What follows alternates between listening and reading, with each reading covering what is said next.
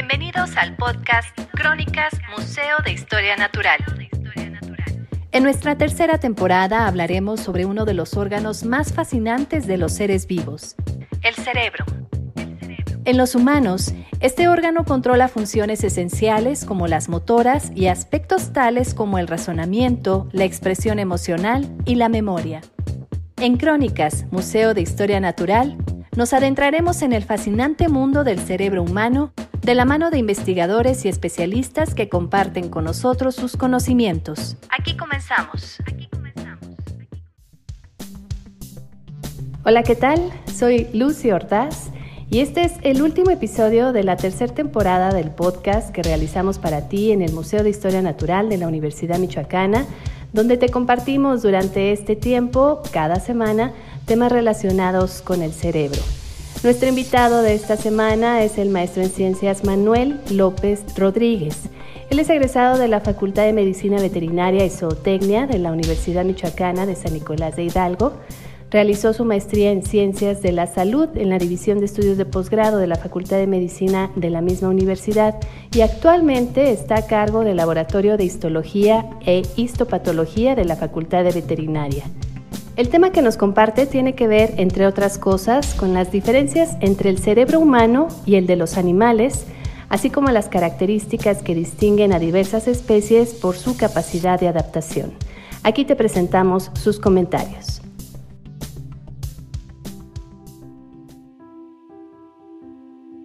Cuéntenos, doctor Manuel, ¿cuáles son las principales diferencias entre el cerebro humano y el del animal que nos hace, digamos, superiores?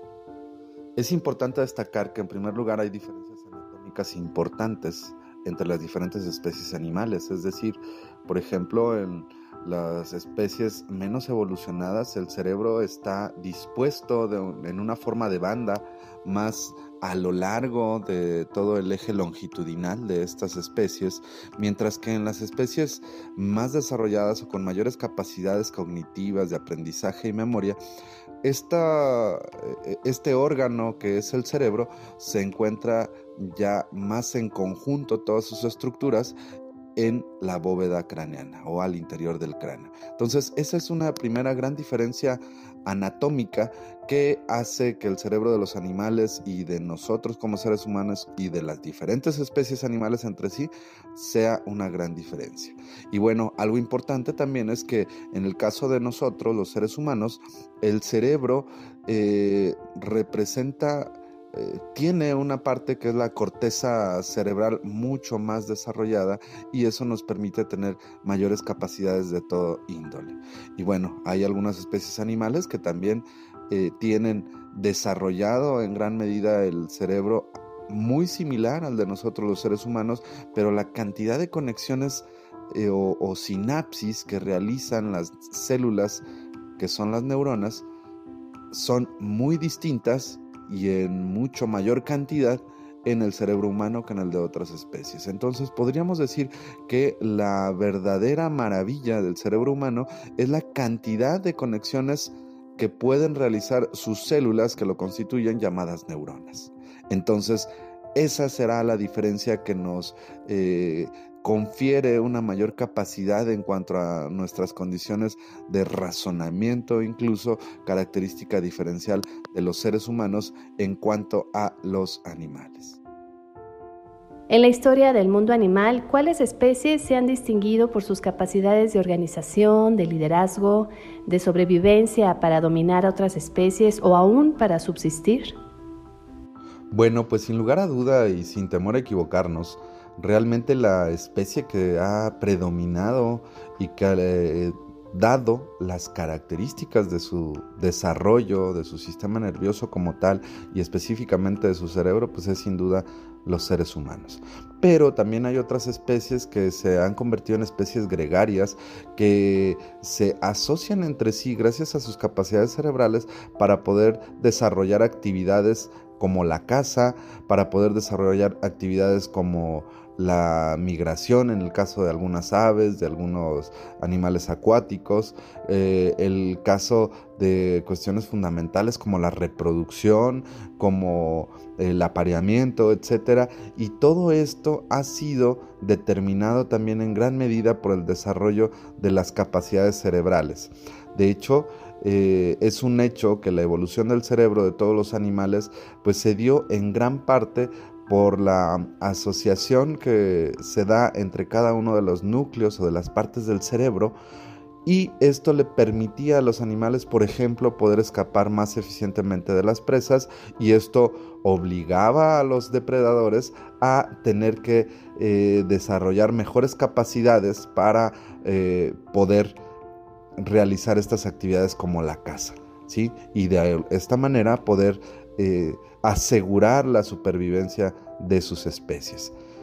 Y como lo comentábamos, y sin lugar a duda, la especie humana ha sido la que ha destacado enormemente eh, dentro de las demás especies animales por su liderazgo y por su dominancia con respecto a las demás especies, pues también es importante destacar que ha habido otras especies que gracias al desarrollo de estas actividades que habíamos mencionado, pues han logrado eh, subsistir de mejor manera que otras especies, como es el caso de algunos eh, grandes simios, por ejemplo, en algunas eh, zonas geográficas en particular, por ejemplo los bonobos, que poseen características diferenciales muy marcadas con respecto a las poblaciones de otros simios, con características similares, pero de conducta, comportamiento y aprendizaje muy distintas, ¿sí? Que se encuentran en otras condiciones geográficas. Entonces, todo esto ha sido en gran medida por el desarrollo del cerebro de cada una de las especies animales. ¿El cerebro animal es tan complejo como el nuestro? Bien, pues el cerebro de los animales es altamente complejo, al igual que el cerebro de los seres humanos, que tenemos características diferenciales eh, muy marcadas, pero también hay grandes similitudes en cuanto a su anatomía, a su funcionamiento, a su organización, a su fisiología e incluso a su constitución más pequeña como es su histología. ¿sí? o la constitución de cada una de sus células y la forma en la que se asocian entre sí para llevar a cabo todas las funciones de este gran órgano. Y un ejemplo muy claro. Por ejemplo, en la actualidad nosotros estamos eh, dependientes de muchas situaciones. Por ejemplo, el utilizar un GPS para poder ubicarnos y para poder orientarnos, etcétera.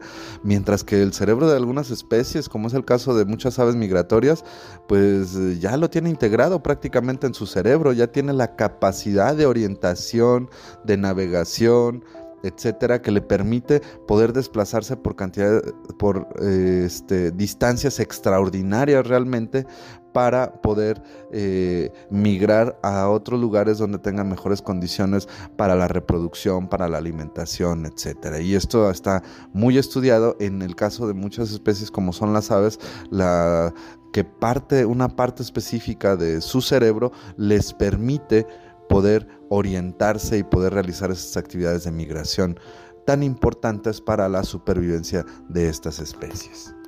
De igual manera, también se ha descrito y se ha estudiado mucho el comportamiento, el aprendizaje que pueden tener eh, algunas especies, ejemplo las eh, aves, las cetácidas, como son los loros, los guacamayos, en donde, eh, por ejemplo, está la historia del guacamayo Alex, de un papagayo, perdón, el papagayo gris Alex, que aprendió incluso a conjugar algunos verbos en algunos estudios realizados por una doctora, la doctora Pepperberg, en donde el papagayo aprendió a diferenciar colores, a distinguir entre eh, un vocabulario propiamente, que es una de las eh, actividades propias de los seres humanos, el poder comunicarnos tan eficientemente a través de las palabras.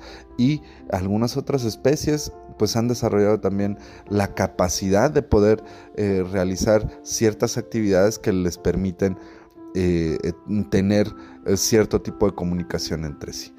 Otro ejemplo de especies animales que han desarrollado capacidades cerebrales, incluso podríamos decir superiores a las nuestras en algunas situaciones muy específicas.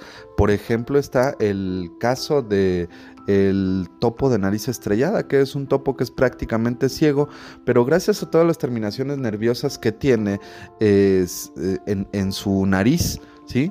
A la gran cantidad de terminaciones nerviosas y a las características especiales que tiene su cerebro, pues le permiten a este animal prácticamente, aunque no puede ver, poder estar desarrollando una la capacidad de tener una imagen prácticamente tridimensional en su cerebro gracias a la capacidad que tiene de poder eh, de todas esas terminaciones sensitivas que tiene en su nariz este animal, por ejemplo otras especies animales que han desarrollado el olfato de forma realmente impresionante, que les permiten poder ubicar incluso en a qué distancia se encuentra una presa, hacia qué el lugar se deben de desplazar para poder alimentarse, etc. Entonces, aunque si bien es cierto, como lo hemos comentado, el cerebro humano tiene características superiores en muchos sentidos con respecto al cerebro de los animales, también en otros sentidos nos quedamos un poquito atrás con respecto a algunas especies que han desarrollado características específicas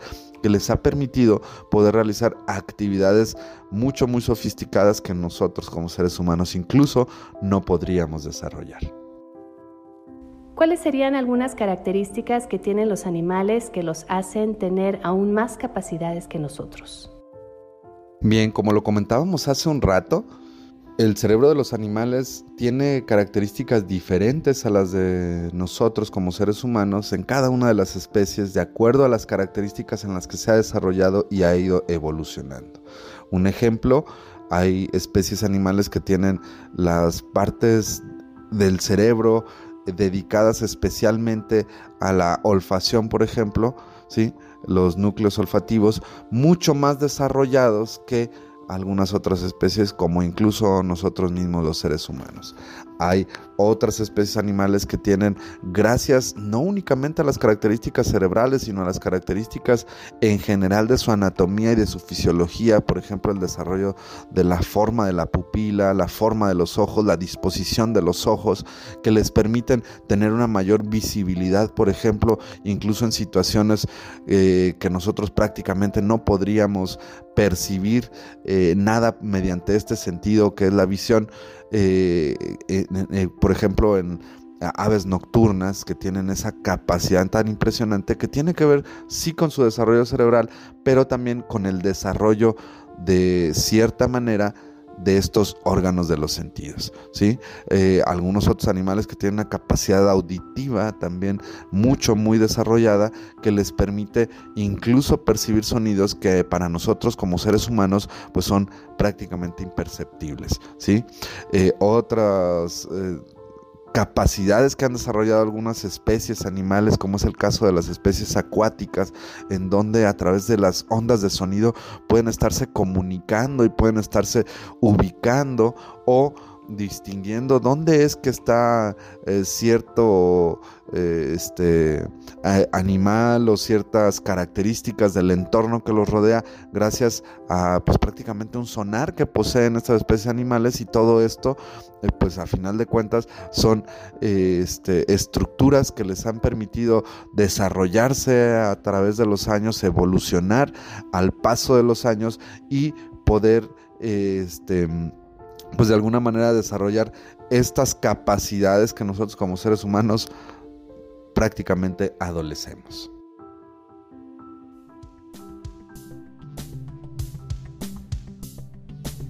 Interesante tema, ¿verdad? Es así como nos despedimos de este episodio y con ello cerramos esta temporada con la participación del doctor Manuel López Rodríguez. A ti te agradecemos que nos escuches cada semana y nos compartas con tus amigos y conocidos que también puedan estar interesados en conocer más sobre los contenidos que realizamos en nuestro podcast.